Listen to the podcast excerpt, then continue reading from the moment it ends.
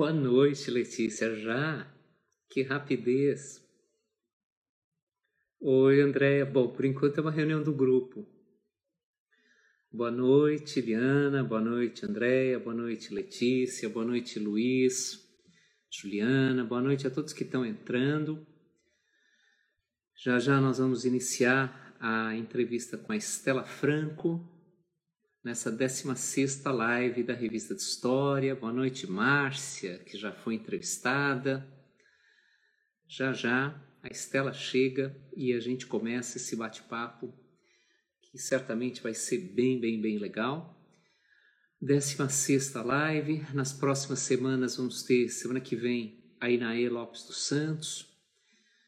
Em seguida, Júlio César Magalhães de Oliveira. Em seguida, Ana Paula Megiani. Em seguida, Jorge Grespan. Temos quatro, quatro entrevistas já agendadas, organizadas. Bom, agendadas tem mais, é isso. Agendadas tem mais, mas uh, preparadas, né? já tudo arrumadinho, são essas quatro. Lígia, honrosíssima presença. Está chegando aqui para a gente começar essa conversa. Boa noite, Stella. Oi, tudo bem, Júlio? Como vai? Tudo certo, vamos indo. Boa noite, boa tarde a todas e todos. Uma satisfação estar aqui. Muito bom, muito obrigada pelo convite. Ah, é um prazer. Vamos, vamos esperar cinco minutinhos para o pessoal ir entrando, daí a gente começa a conversar. Perfeito. Vamos Temos vários, várias colegas, a nossa queridíssima orientadora Maria Lígia já, já entrou, já está indo. Nossa, colega Marina. É o... Colegas e amigas queridas, né? Que bom. Ter Cris Pereira também, sua Opa. parceira de estudos de gênero. De estudos de gênero, isso mesmo. Então, enquanto, enquanto a gente aguarda esses minutos antes de, antes de começar, uh, lembrar a todos que na semana que vem a Inaê Lopes dos Santos, da Federal Fluminense, vai falar das cidades negras, escravidão e liberdade. Na primeira semana de setembro, Júlio César Magalhães de Oliveira, do Departamento de História da USP, vai discutir se é possível uma história, uma história antiga a partir de baixo. Na segunda semana de setembro, Ana Paula Megiani, também do DH USP, vai discutir cultura escrita no mundo ibérico. Na terceira semana de setembro, Jorge Grespan, também nosso colega do departamento, vai falar do iluminismo na França e na Inglaterra. Já já a gente começa a divulgar os cartazes dessas três entrevistas. Hoje uh, temos a honra imensa de receber aqui a Estela Franco e daqui a pouco a gente começa a conversar sobre mulheres e gênero na história. Muito bem. Bia Mauá, Thaís, Fetanda. Natânia, que também foi minha orientanda, acabou de entrar. Vi Olha que a Manu, Manu, Nogueira, que também participou orientanda da Ana Paula Simeone, estudou Mulheres Pintoras, o Eustáquio, que estuda ensaístas de críticas de arte latino-americanas, enfim. O Valdir Essas... também está aqui, ex-orientando é da mesmo, olha, muito é. legal. Ex-orientando não, né? Porque pelo menos no caso da Lígia a gente nunca é ex-orientando, né? Eu acho que em alguns casos aconteceu. No caso dela a gente não, não fica ex-orientando. Isso mesmo. A gente continua, né, ligando para pedir umas orientações em todos os sentidos, né? Sim. Muito bom. E que bom poder fazer assim esse bate-papo, né, nessa pandemia, enfim, uma uma oportunidade da gente desfocar um pouco, né, desse desse cenário tão esquisito, né, que a gente está vivendo, assim, por causa da doença, por causa da, da política, enfim, Isso. e da gente se reconectar aí com os estudos, né, estudos de gênero da América Latina. A gente tem feito também as atividades do LEA, né, que que estão acontecendo. Na semana passada tivemos aí duas pesquisas muito legais que foram apresentadas, né? e amanhã tem banca, ontem teve banca, enfim. e aí vamos. Não, felizmente, né? O que der para fazer à distância, a gente vai fazendo, né? Bom, são seis e cinco, vamos lá agora com a presença do Jocelei. Se o Jocelei chegou, a revista funciona. A revista só funciona quando o Jocelei está junto. E Romilda também chegou, o Júlio Magalhães, futuro entrevistado, também já está aí. Vamos lá. Que alegria. Bom, eu tenho, eu tenho a, grande, a grande satisfação de receber hoje, em nome da Revista de História, Estela Franco, queridíssima colega do departamento. A Estela é graduada, mestra, doutora e livre-docente em História Social pela USP, em História pela USP. Foi professora do Departamento de História da Unifesp e hoje, desde 2013, na verdade, está no Departamento de História da USP, na área de História da América Independente. Ela é também professora, uh, lógico, do programa de História Social do, do, da USP. A Estela foi coordenadora do LERA, Laboratório de Estudos de História das Américas, coordena o grupo de pesquisa em História e Gênero, os dois vinculados ao BH USP. Até recentemente foi tutora do PET, programa PET, lá no curso de História da USP, e é vice-coordenadora do programa de pós em História Social, que é uma função meramente informal, não dá trabalho nenhum, né? não dá absolutamente nenhum trabalho.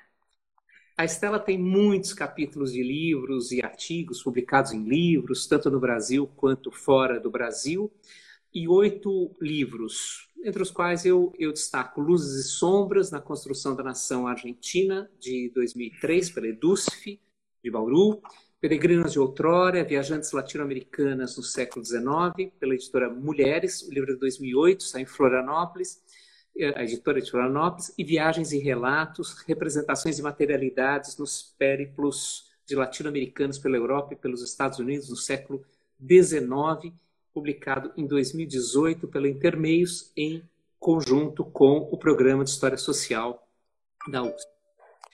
Estela, é uma alegria, o Jocelyn completou que faltou dizer no, no, no, na sua apresentação que é uma querida, e é. Ah, é o... é recíproco, ele sabe, né? É um querido também, Jocelyn. Sempre. Meu contemporâneo de graduação, enfim.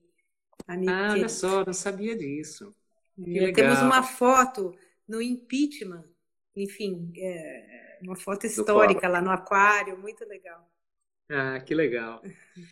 Stella, muito obrigado por você ter topado dessa entrevista. O Eduardo está chegando agora, nosso colega e responsável por todas as gravações para depois a gente poder subir para o YouTube e para o Spotify. Muito obrigado por você ter topado essa entrevista. Uh, e por tratar de um assunto que é um assunto que não apareceu ainda nessas nossas rodadas de entrevistas, que é a história das mulheres e as questões de gênero. Uh, você fez um mestrado, defendido em 2001, sobre manuais argentinos de história nacional, na transição, segunda metade do 19, os primeiros anos, primeira década, 12 anos, né, até 1912, se me falha a memória, do século do século XX. E quatro anos depois, então, você fez um doutorado sobre as suas mulheres viajantes, mulheres latino-americanas viajantes no, no 19. Embora você tenha mantido o eixo das suas pesquisas em História da América Latina no 19, matéria que de resto você também ministra no, no, no curso de História da USP, houve uma guinada, né? e uma guinada que foi ganhando cada vez mais força, que se manifestou na sua livre docência também, que se manifestou no, no trabalho com o, o, núcleo, com o grupo de pesquisa de estudos uh, de estudo de gêneros, uma guinada na direção da história das mulheres. Né? Como, como foi esse caminho que te levou à história das mulheres e das relações de gênero? Uhum. Bom, Júlio e, e demais que estão, demais pessoas que estão aí assistindo, é uma satisfação estar tá aqui, uma alegria muito grande. Eu quero é, te parabenizar pela, pela iniciativa e a toda, todos os membros da equipe da revista, porque isso, enfim, né, movimentou a revista, o departamento, e nós que temos uma ligação tão grande com o nosso departamento, com o nosso ofício, né, com o nosso trabalho, uma dedicação que só a gente que está lá no dia a dia é, e os nossos alunos né, sabem e reconhecem, Então a gente quer muito que, é, enfim, o nosso trabalho vá para frente e alcance um público maior. E acho que essa, esse caminho é muito bom para isso. E, e é, sendo conduzido por você, que, enfim, é tão competente, envolvido, é, tanto, tanto melhor. Então, ótima iniciativa, muito obrigada. Fiquei muito contente de estar aqui, de ter sido convidada para participar. Como você disse, eu fiz o mestrado é, é, focado na, no estudo sobre a questão da nação, né, na Argentina no século XIX e a, as representações da nação nos manuais de história, nos, nos livros didáticos de história, é, voltados para o ensino secundário, principalmente como era chamado à época, né? E, e era um trabalho que, enfim, muito interessante, gostei muito e aprendi muito, mas era, uh, apesar da perspectiva, da minha perspectiva, não ser de uma história tradicional, uma história política tradicional, os livros que eu analisava, que eram esses manuais de história é, escritos no 19, comecinho do século 20, eram pensados é, dentro de uma perspectiva da história política muito tradicional, né? Então, é, nesses livros praticamente não apareciam é, mulheres, praticamente não apareciam uh, indígenas, quer dizer, era uma história feita principalmente para as elites, para as elites brancas, né? Dentro daquele modelo da, da civilização, né? Uma tentativa de civilizar é, o país e, do ponto de vista historiográfico, também uma perspectiva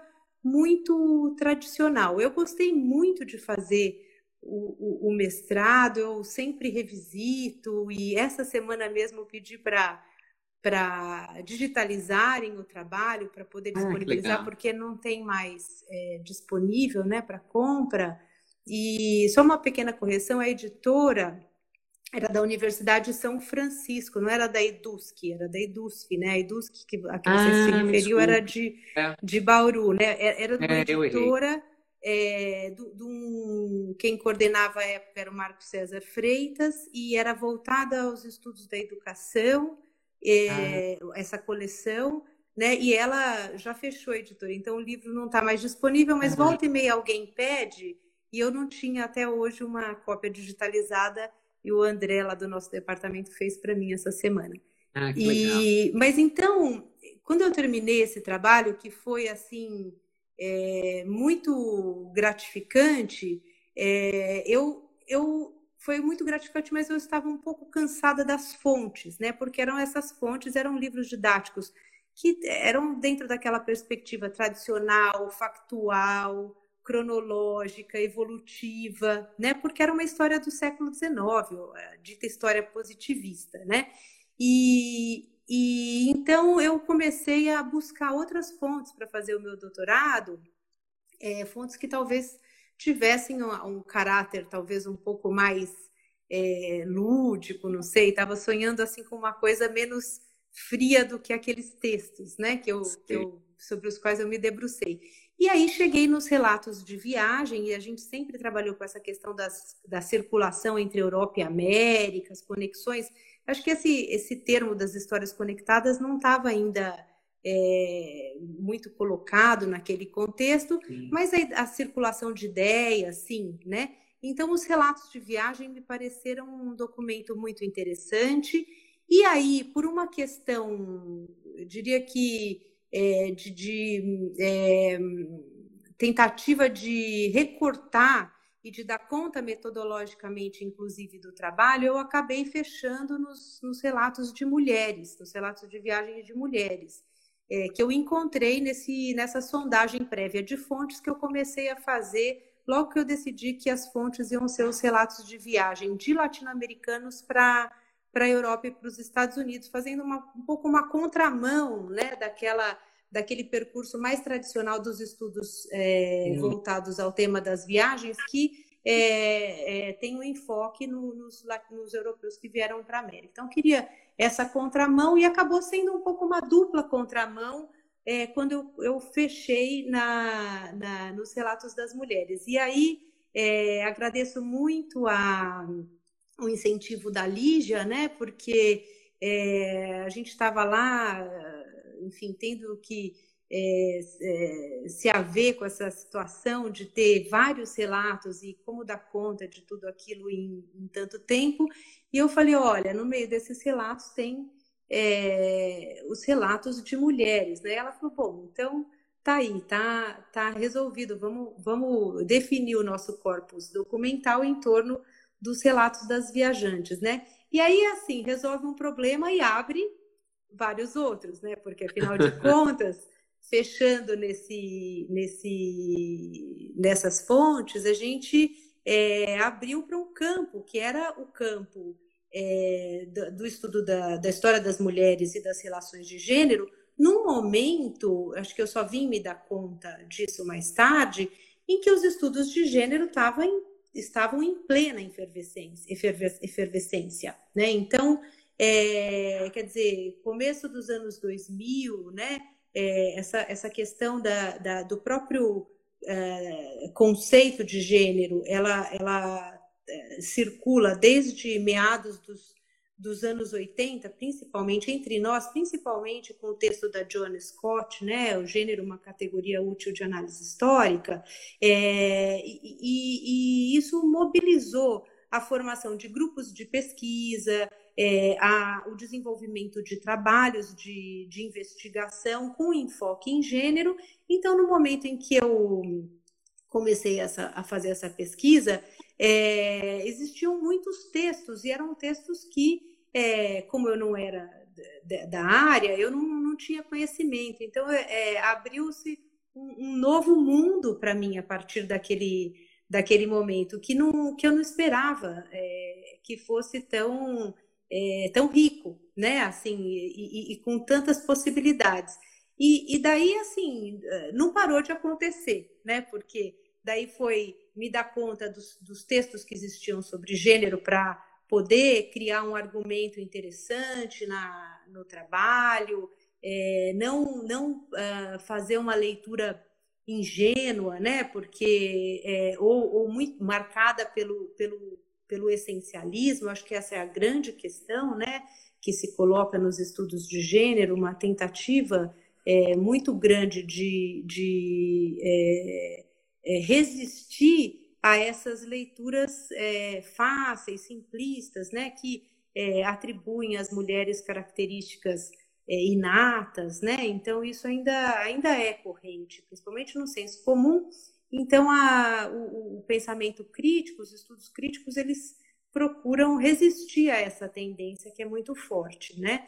E então me dar conta de todas essas questões foi uma uma, uma coisa muito interessante, muito instigante, motivadora, e depois as oportunidades que se abriram, né? Porque quando daí eu entrei no departamento de história, acho que existia uma demanda é, por alguém que lidasse com essas questões, né? Por parte da, dos alunos e alunas, é, era algo, é algo que está colocado também na sociedade, o movimento feminista recobrou um vigor é, muito grande, eu acho que também incentivado pelas, pelas é, discussões teóricas sobre gênero, é, não dá para saber direito se é, o movimento foi instigado por, por isso ou se foram as, as questões teóricas que foram instigadas pelo movimento social, acho que é uma, uma via de mão dupla né? mesmo, né? como sempre, né?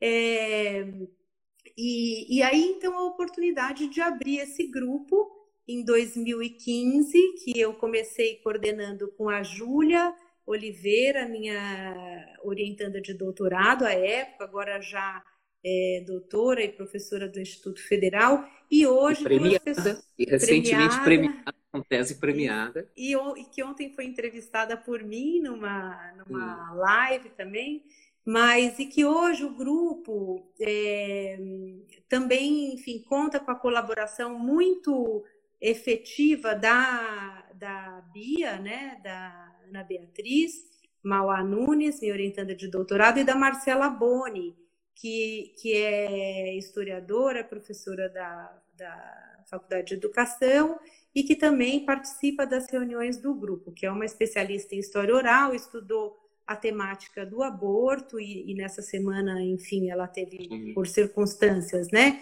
que a gente conhece, lamentáveis circunstâncias, né, do caso da, da garota de 10 anos, estava muito ocupada e também é, é, respondendo a entrevistas e tudo mais. Então, nós temos é, tocado esse grupo com múltiplas atividades e é sempre muito gratificante porque é um grupo que ele é movido pelo interesse das pessoas. É uma temática essa da história das mulheres das relações de gênero que, que é, é, tem uma, uma presença né, é, na sociedade que eu diria assim que a gente não pode se, se furtar a, a discutir essas questões, né? Porque é, mesmo uh, quer dizer, e, e, com uma tentativa de olhar para o passado e fazer as relações entre passado e presente, né? Não é, é algo que, enfim, nos, nos coloca em conexão com com outro tempo para ponderar e medir em que, né, em que sentido uh, essas questões que estão acontecendo são uma permanência de algo que não talvez não, não tenha sido é, publicamente discutido, né? Então, quer dizer, é muito interessante, é muito instigante. Então, essa guinada a, a qual você se referiu abriu um, um cenário para mim que realmente era é, eu não imaginava. E eu procuro manter é, os meus pés nas duas canoas, né? Porque, quer dizer, a América Latina é minha área de formação e é aquela área é, na qual eu quero, enfim, seguir pesquisando para todo sempre, enquanto eu existir, e, e, e, e conseguir, eu acho, eu tenho tentado é, juntar as duas coisas, né, gênero e América Latina. Então, isso também abriu oportunidade de é, começar uma disciplina optativa no nosso no nosso curso de graduação que eu fiz junto com a Cristina Pereira, que você disse que estava aí é, nos aqui, assistindo. Aqui, a Cris está assistindo. E também com a Antônia Terra, né? Nós fizemos uma emenda de uma optativa é, fixa, né? Porque a gente sempre oferece. E né, nas duas oportunidades que eu tive de ministrar essa disciplina, então o, o, o enfoque foi gênero e América Latina, né, numa abordagem assim mais ampla do ponto de vista temporal, tomando os séculos 19 e 20, é, é, mas, uh, enfim, sempre privilegiando uh, as temáticas de gênero no uh, espaço latino-americano, nos diferentes países e nos diferentes contextos temporais. Né? Então, assim, uma riqueza para mim, uma grande oportunidade, né? Foi eu mais vou, ou menos vou... assim. Entendi. Eu vou, eu vou querer voltar mais para frente a essa questão específica de pensar o gênero na América Latina, mas antes, olha aí, a Marcela Boni está nos assistindo também. Uh, mas antes, eu queria, eu queria uh, te perguntar como que o debate está hoje. Né? Uh, você falava do início do seu trabalho numa época justamente em que os estudos de gênero ou sobre gênero estavam explodindo. De lá para cá, muita coisa mudou. E para o bem e para o mal, eles se tornaram muito visíveis. Né? Para o bem, no sentido de que a discussão ganhou mais uh, publicidade, no sentido estrito do termo, e assim nós da academia também nos conseguimos falar mais para além dos nossos jardinzinhos, né, dos muros de vidro da cidade universitária, mas pro, também para o mal, porque gerou uma série de controvérsias, perseguições, processos, né, como no caso da Marlene, lá em Santa Catarina, etc. Uhum. Como que essa discussão está hoje? Uhum. Uma vez que ela já está instalada. Né? A Liana comentou agora há pouco que ela estudou na, no departamento entre 2006 e 2010 e essa discussão não existia, ou era muito pequena, não, não chegou, não chegou uhum. até ela. Né? Uhum. Como que está hoje? A, a, minha questão, na verdade, coincide um pouco com a que a Romilda acabou de colocar, que ela queria uh, que você falasse um pouco sobre como essa onda conservadora de discursos antigênero tem uhum. ecoado, né, uh, e, e, ao mesmo tempo, a ausência de políticas públicas que coíbam violência contra as mulheres, como isso uhum. tem ecoado no debate, nas discussões sobre a história das uhum. mulheres, na discussão sobre gênero. Como está hoje o cenário de pesquisa, de estudo? Então, é, a área, né, esse campo da história das relações de gênero, é, antes dele, da história das mulheres, já nasce como uma área que tem uma relação intrínseca com, a, com, a, com os movimentos sociais e, portanto, com a política. Né? Quer dizer, as pessoas que se envolvem com essa, com essa área têm uma postura, uma, um posicionamento crítico e, e, e, e, autoras e autores é, é, que fazem o debate teórico e as pesquisas é, se colocam a favor da, do feminismo, uh, da, da, da questão da diversidade sexual, do respeito aos direitos humanos, né? Que, é, enfim, são debates essenciais que preocupam as pessoas que, que são, enfim, das diversas áreas, especialmente das ciências humanas, não é? Então, é bom dizer que gênero é um campo multidisciplinar, né? Um campo, quer dizer, a gente está falando muito aqui a partir da história, mas é um campo multidisciplinar, inclusive as pessoas da saúde, né? Na USP, quer dizer, o movimento de mulheres também é muito incentivado pelas professoras e pesquisadoras da medicina, por exemplo. Então, é um campo é, é, multidisciplinar que, que todos que estão nele carregam esse tipo de, de preocupação, né? Isso é uma postura crítica em relação ao machismo, em relação à violência uh, sexual e, e, e, a, e, a, violência de gênero, enfim. Então é um campo que nasce muito politizado, sem contar que ele tem muito a ver com as diferentes, que é chamado aí das diferentes ondas do, do movimento feminismo, né? Que é até uma essa, ideia das ondas, primeira onda, segunda onda, terceira onda, quarta onda, é, é, assim, é um recurso didático, mas a gente poderia relativizar um pouco, criticar um pouco, porque dá uma ideia de, um, de uma evolução que, que, do ponto de vista histórico, a gente precisa é, relativizar um pouco, né, e questionar um pouco. Então, porque não, né, a gente questiona a ideia da evolução em história.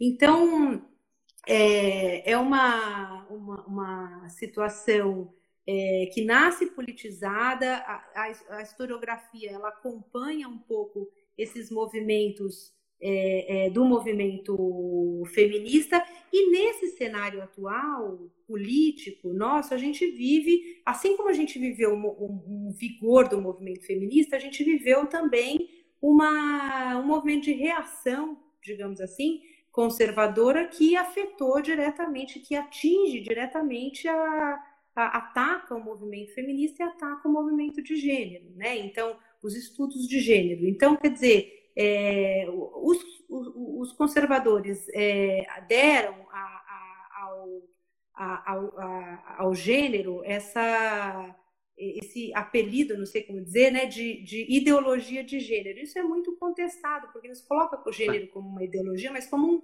um campo de trabalho, um campo de estudo, com reflexões bastante é, é, sofisticadas, né? É, e, e, tanto que quem uh, estuda essa área é, não fala numa ideologia de gênero, mas coloca nos termos que a Romilda colocou aí de um discurso antigênero, né? Então, quer dizer, é um campo atravessado, totalmente atravessado é, pela política, né? E, e, e a gente é, é, precisa ter uma uma, uma, sempre uma leitura crítica e um cuidado também, porque, quer dizer, trabalhando essas questões, é, os nossos posicionamentos, eles aparecem muito e a gente precisa ter um, um certo, uma certa vigilância da nossa própria é, é, leitura para que a gente é, faça sempre uma, uma leitura crítica, inclusive em termos é, da análise das estratégias que os próprios movimentos sociais é, é, mobilizam para poderem se para poder se, se colocar so, socialmente, né? Então é, é, é bastante delicada essa nossa uh, esse nosso lugar, né? De sermos é, analistas, estudiosos que olham criticamente a realidade do passado e do presente e que, precisa, que precisamos manter um, um engajamento sempre, porque isso é o que nos liga a, essa, a esse campo, mas ao mesmo tempo uh, um discernimento uh, em relação, uma, uma, alguma separação em relação é, a, a, a, esses processos, sobretudo quando a gente está olhando historicamente, senão a, a gente pode correr o risco de fazer uma, uma história sem contradições, uma, uma história sem tensões, né? Então é uma, é uma situação delicada para quem vai estudar os, os estudos de gênero, um pouco uh, tentar observar o grau, o grau da adesão, que pode ser também é, positivo, e é, porque a gente não faz história neutra, não é? Por outro lado, a gente tem que manter um, um discernimento para poder fazer uma história crítica sempre. Né? Certo. Então... O, o, Edson, o Edson Minami, que já havia feito uma observação, ele lembrou que ali já tinha citado na entrevista dela os relatos de viajantes tal que embasaram o seu trabalho e, e agora ele, ele, ele, ele pergunta se, a, se aquela coleção da Perrault sobre a história das mulheres foi uma espécie de inauguração da historiografia feminina e pede para você, se puder, uhum. passar algumas obras de, de referência. E a Cibele, nossa ex-aluna, uh, pede, uh, faz uma pergunta que, na verdade, coincide um pouco com o que eu ia te perguntar, só que eu ia encaminhar para um lado mais peculiar. A Cibele cita uma palestra que ela viu da, da Marilena Chauí, e a partir dessa palestra, se você vê a questão da como você vê a questão da pesquisa relacionada ao feminismo e às lutas identitárias, algo que você já tocou né, na sua resposta anterior. E eu agregaria, Estela, tem uma especificidade para pensar na América Latina, uma especificidade temática, uma especificidade teórica, ou seja, uhum. fazer estudo de gênero, fazer estudo da, da, de história das mulheres no cenário, no panorama conceitual, latino-americano implica mudanças, implica uhum. uma abordagem diferente, um olhar uhum. diferente? Tá. Júlio, foram três perguntas. Se eu, se eu me esquecer, Isso. você me ajuda. Tá? eu, mas... eu tudo, mas enfim. Então, sobre a, a, a coletânea né, da, da, história das mulheres, organizada pela, pela Michelle Perrault, quer dizer, acho que foi uma um marco muito importante e foi até um trabalho que depois foi é, recebeu algumas críticas por focar principalmente nas representações é, dos homens sobre as mulheres. Né? Então, quer dizer, acho que majoritariamente os volumes é, são dedicados a esse tipo de, de, estudo, né? Representações que ao longo da história é, foram feitas dos homens em relação às mulheres. O que é, acho que, enfim, é uma crítica que tem alguma pertinência na medida em que a gente consegue ir às fontes produzidas pelas mulheres, mas que eu acho que não deve ser levada tão a ferro e fogo, porque é importante analisar essas representações também, né? Então, quer dizer, ah. é, é, porque elas mobilizam é, ações, posturas, reações das próprias mulheres é, que ou incorporaram essas representações, ou que negaram essas representações, ou que romperam com ela, ou de maneira é, é, mais ou menos é, radical, né? Então, quer dizer, eu acho que eu, eu não, não, não vejo assim problema em estudar é, é, textos produzidos por homem e que projetam um olhar sobre as mulheres. Eu acho que é absolutamente importante e continua tendo validade. Eu acho que em termos de também da, da iniciativa de, de, de é, do desenvolvimento de estudos, de uma circulação mais ampla é, de, do conhecimento sobre a história das mulheres foi, foi muito importante. Né? E os trabalhos de Michelle Perrault, eu acho que é uma historiadora que é, representou um marco muito importante. Sim. Eu, particularmente, gosto muito da, de, uma, de um livro que é uma entrevista com ela, é, é, que saiu aqui publicada pela editora da Unesp, e que tem uma, uma, uma frase dela que ela diz que no século está analisando mulheres do século XIX, né, e que no século XIX as mulheres, a part, é, é, apesar de estarem tão é, coibidas né, no debate público e porque, enfim, é, se projetou é, como espaço fundamental das mulheres o espaço doméstico, a esfera é, é, privada, é, mas ela diz que muitas vezes as mulheres da, dos seus gabinetes de leitura, dos seus quartos, escrevendo e publicando, chegavam à, à esfera pública. E eu gosto muito dessa imagem porque mostra, quer dizer, que que não precisa necessariamente ter aquela condição é, da mulher que está é, engajada no movimento social é, público de, de, forma mais evidente, está participando dessa, desse cenário político, né? Porque se for assim, no século XIX a gente vai ter dificuldade de, de encontrar claro. essas expressões, porque muitas vezes as participações foram veladas, foram oblíquas. Então, quer dizer, tem formas de entendimento na, na, na análise que ela faz que, é, para mim, foram muito úteis, né? Porque é, iluminaram é, é essa, essa, essa forma de participação, que era uma forma de participação, dentro dos limites colocados é, naquele momento. Né? Então, acho sim que é um marco um marco é, importante, mas depois disso já também veio muita, muita coisa, coisa, porque quer dizer, é, é, uh, enfim, uh, os estudos foram uh, muito dinâmicos de lá para cá e assim tantos tantos exemplos, né? Eu, eu diria que assim para citar assim em termos de uma coletânea mais geral, no caso do Brasil, por exemplo, de trabalhos, de fontes, de textos de, de mulheres, né? É, é, não trabalho de, de análise, mas principalmente de coletânea, eu gosto sempre de citar os dois volumes da Zaide é, Musar, né, já falecida, que era inclusive dona da editora Mulheres, que, que reuniu, compilou escritos de mulheres do século XIX e que é, fez essa coletânea em dois volumes e são dois volumes enormes. Então, quando a gente pensa que ah, as mulheres não participavam, não escreviam, não publicavam, e aí a gente fala, mas como assim tem esses dois volumes tão enormes, né, com nomes que a gente nunca nunca ouviu falar, né, alguns mais conhecidos, mas muitos, é, é, enfim, que a gente nem supunha, né, de mulheres que, que escreviam e participavam e estavam lá escrevendo sobre temáticas que eram atravessadas pela política, como escravidão, claro. abolição, enfim.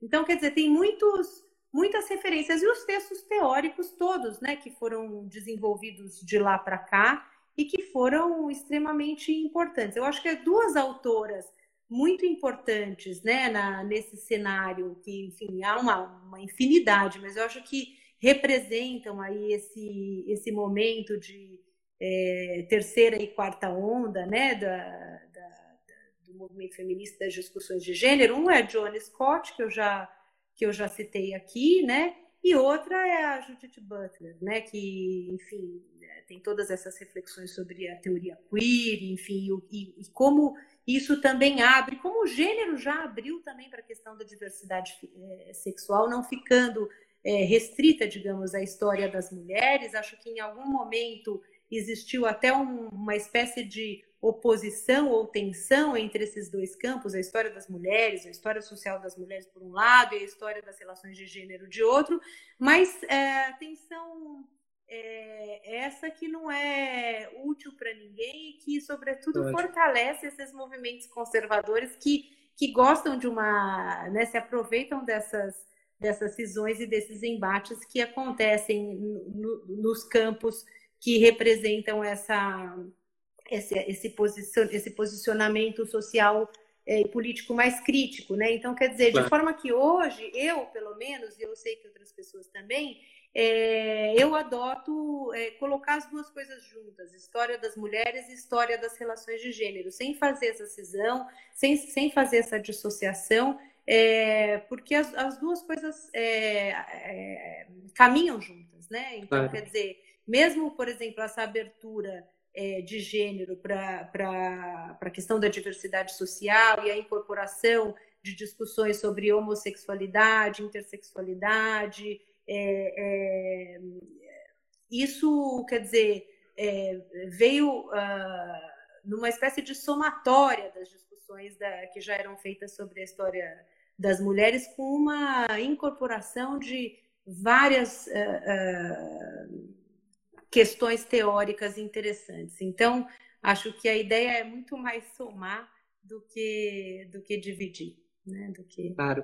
É, desculpa te interromper, Estela. Eu, eu soltei aquele monte de questão na sua mão e agora, antes que você prossiga naquelas respostas, você abriu, na verdade, para uma outra discussão, que é uma discussão até que eu ia abordar depois, mas eu trago mais para frente, que é a questão da perspectiva da interseccionalidade.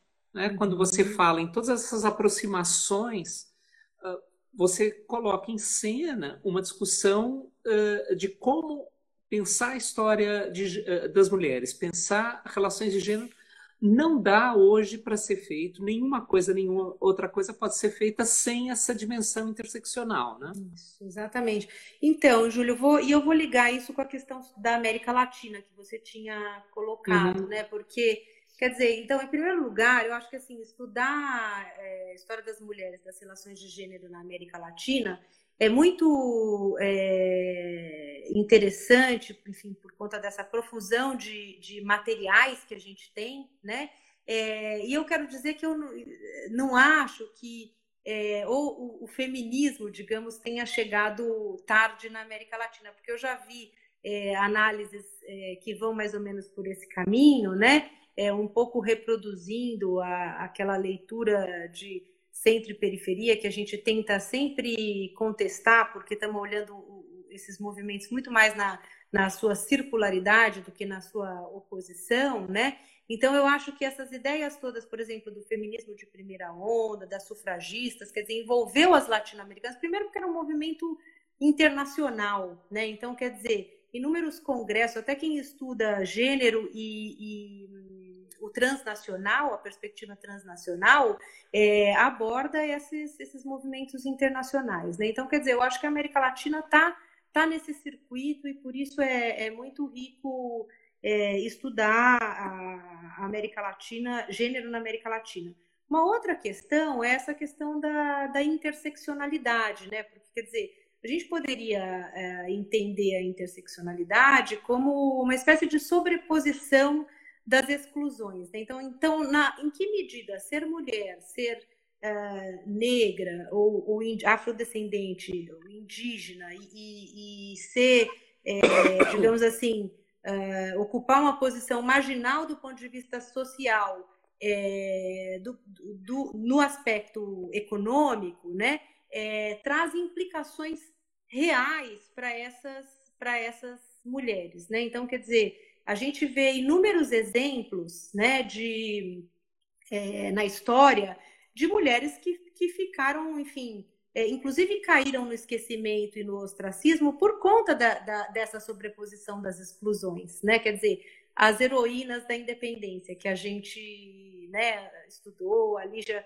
publicou sobre isso, uh, depois escrevemos juntas um capítulo, é, algumas, né, mais abastadas, elas entraram para o panteão, digamos assim, é, de heroínas é, é sem grandes contestações. Algumas que eram de, das camadas desfavorecidas a, também acabaram entrando, porque a, né, a própria ideia de constituição da nação é, implica, de alguma maneira, que é, encontrar um lugar para esses para esses grupos, né? Mas nas pesquisas, assim, isso é, é evidente em, em, investigações mesmo que é, algumas mulheres que eram é, é faziam parte dessas dessas minorias, né? É, para além de serem mulheres que já é uma minoria social, considerada uma minoria social, é, muitas vezes elas ficaram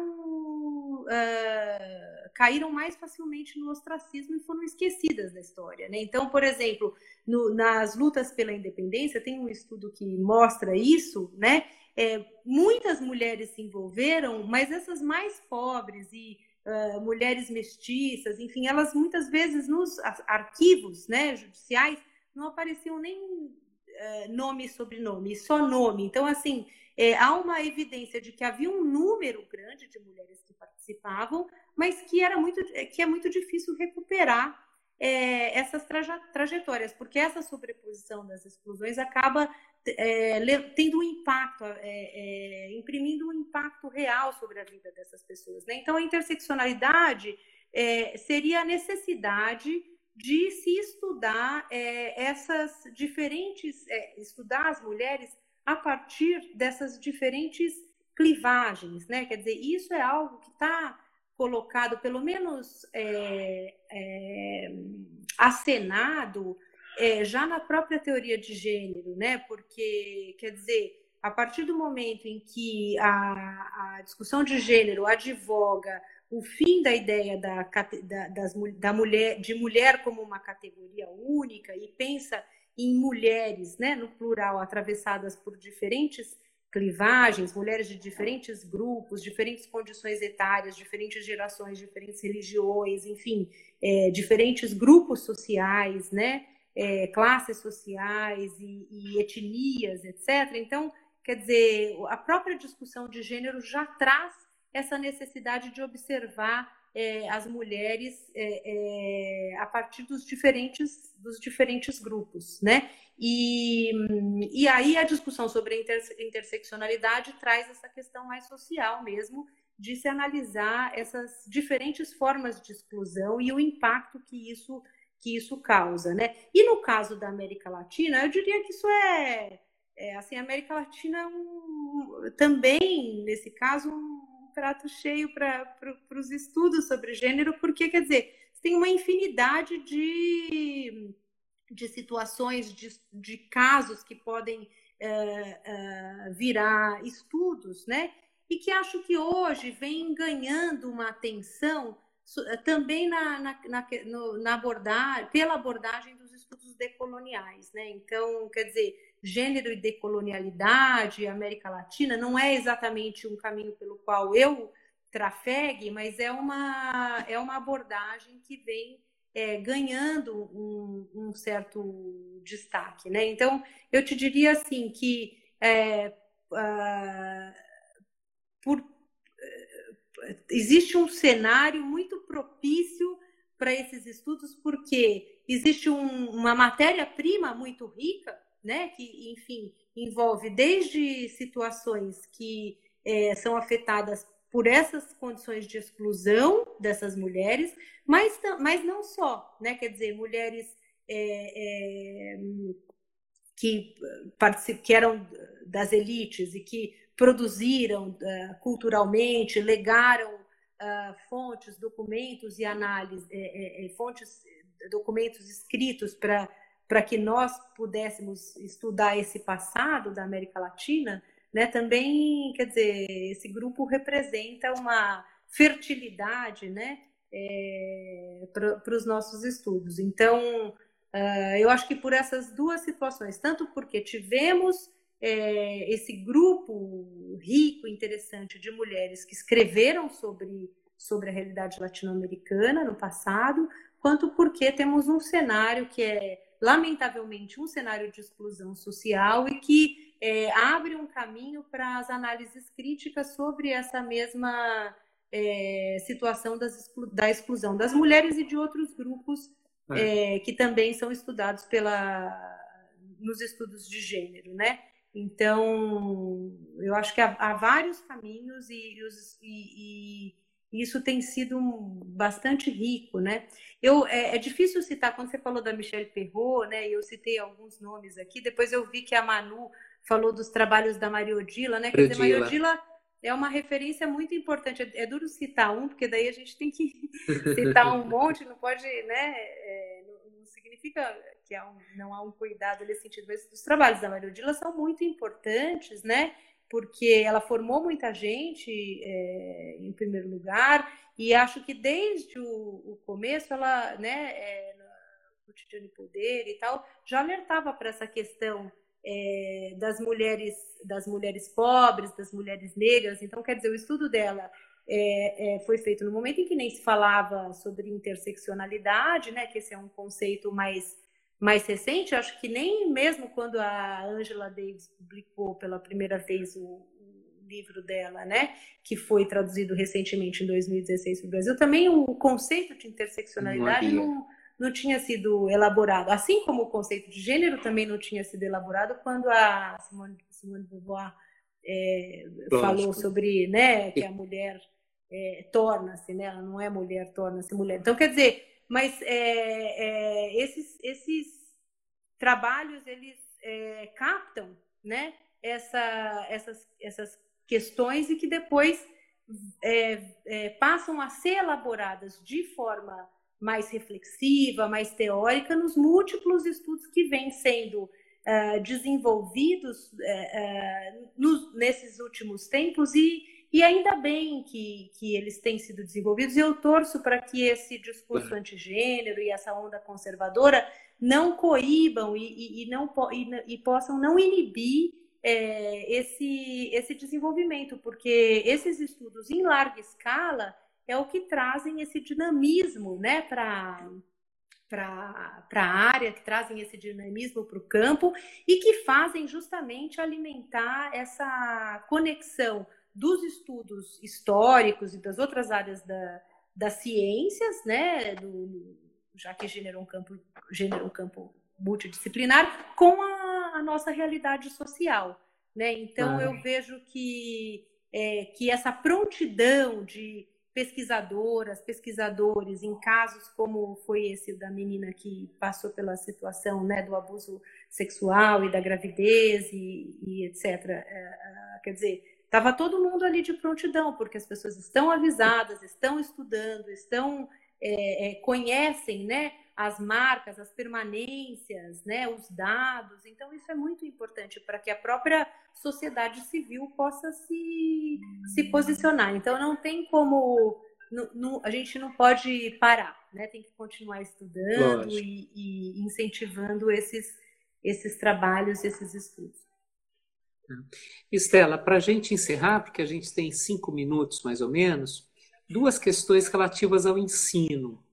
Uma delas, que na verdade confirma um pouco o que você acabava de dizer, que é esse depoimento da Liana Machado, que como professora de escola pública, ela nota que as, discussões sobre gênero ganham, a expressão dela é uma expressão bonita, né? ganham o coração das meninas.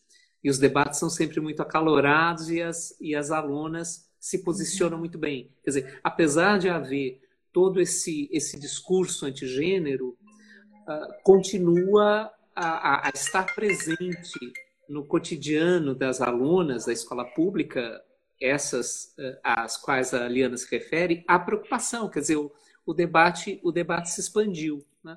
E um pouco antes, a Mariana tinha perguntado, Mariana Silveira tinha perguntado, uh, se eu vou, eu vou traduzir talvez erradamente uh, o que a Mariana disse, e daí, Mariana, por favor, me corrija, mas uh, o, que ela, o que me pareceu que ela sugere é que muitas vezes, mesmo na universidade, o estudo de história das mulheres ou de relações de gênero é visto como uma coisa secundária.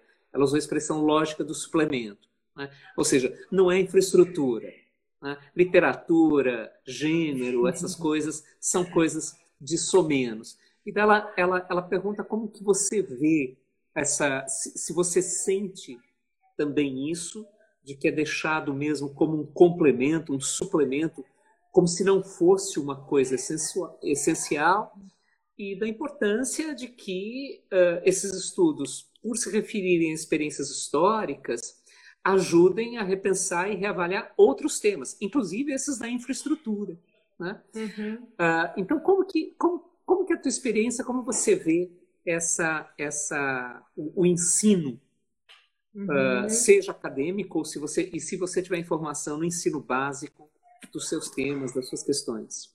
Então, Júlio, eu vejo que nesses tempos recentes, né, é, esse, essa discussão, é, a gente não sabe de onde se nasce dos movimentos sociais, se nasce da academia, se, se relacionam, na verdade, né, e, e dão as mãos e daí isso cresce, é, foi, é, foi muito forte né? Então, quer dizer, inúmeras escolas, todas as escolas é, do ensino médio, mesmo do ensino básico, né, do ensino é, é, do, do, do, ensino fundamental 2, principalmente, e do, do ensino médio, é, todas as escolas tinham coletivos feministas, né? Então, quer dizer, é, com discussões, então se os meninos participam, se não participam. Eu mesma já fui consultada por uma escola, é, é, enfim, sobre o que fazer, é, que a escola tinha um coletivo é, feminista e os meninos estavam se sentindo sem lugar. Então, o que fazer diante dessa, dessa situação, né?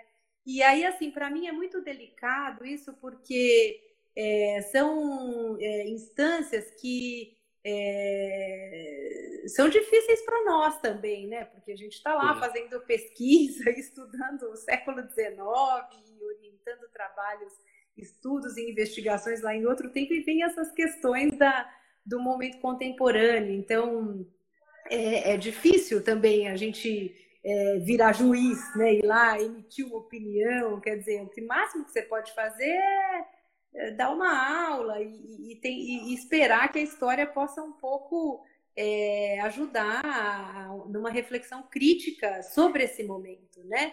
É, mas então eu acho muito rico por quê? Porque esse é um debate público. E aí as pessoas, quer dizer, não tem, as pessoas não precisam ficar escondendo, né? Não precisam ficar dissimulando. Aí, é, o movimento é muito de quebrar tabus, então quer dizer, as meninas e os meninos conversam sobre, sobre o tema. Agora, como é um, é um tema que ainda choca as opiniões mais conservadoras, então ele sempre tem bastante, ele sofre muita reação, né? É, o que eu lamento nesse universo é que assim a discussão sobre gênero é uma discussão teórica bastante sofisticada e densa. E, as, e, e, e, o lugar de absorção desses conhecimentos muitas vezes é na internet. Então, quer dizer, o que chega para esse pessoal muitas vezes é assim uma, uma literatura mais, no bom sentido, vulgarizada, né, da, da, desses debates teóricos mais, mais sofisticados, mais densos. Então, o que eu fiquei me já me questionando é assim como fazer essa transposição didática, né, da, desses textos teóricos mais é, densos para para esses coletivos, para esses grupos que, que são grupos é, que ainda é, talvez não estejam assim, é, é, não tiveram uma iniciação uh, em leituras uh, mais densas que uh, às vezes nós mesmos é, so, temos dificuldade de para encarar esses textos, né? Então eu acho que assim o mais possível é preciso amparar esses grupos uh, no sentido de é, fornecer esses materiais e, e, e, e, propiciar canais de discussão, de reflexão, porque há, as coisas da internet às vezes elas chegam muito simplificadas ou às vezes até deturpadas. Então, eu acho que essa é a, é, é a, minha maior preocupação. Agora, em termos de análise do que esse movimento representa, eu acho que ele é, ele é extremamente é, positivo. Então, essa foi uma questão, a do ensino. E aí, a depois, é, a outra da pergunta sobre o ensino superior, né? Se. É, ah, se, se, se ele, a gente tem um minuto. Bem recebido. Tá bom. Então, eu vou dizer o seguinte, que eu acho da maior importância. Então, quando é, parece a mim que é, ele está sendo negligenciado, eu brigo. Então, eu acho é, é uma briga boa de comprar, né? Tá Porque é, é um, é, ele, ele, no mínimo, ele tem uma, uma utilidade é, social então é, é, importante que a gente continue estudando, ele não pode ser colocado num segundo plano. É então, isso mesmo. Estela, obrigadíssimo. Restam 40 segundos. Eu convido todo mundo para assistir aí na E. Lopes dos Santos na semana que vem, falando sobre cidades negras. Estela, super obrigado, foi bárbaro. Eu que agradeço, agradeço. Nas conversas. Agradeço a todas e todos. Uma pena que eu não pude ler aí os comentários todos, porque, enfim, muito concentrada aqui em você, mas depois, se eu tiver acesso, eu gostaria muito de ver a interação do, do público e poder me comunicar por outras vias também. Muito, muito obrigado e sucesso, Júlio. Boa sorte para você. Viu? Para todos nós. Todos. Beijo Obrigado, grande. gente. Boa Tchau, noite. tchau. tchau. tchau.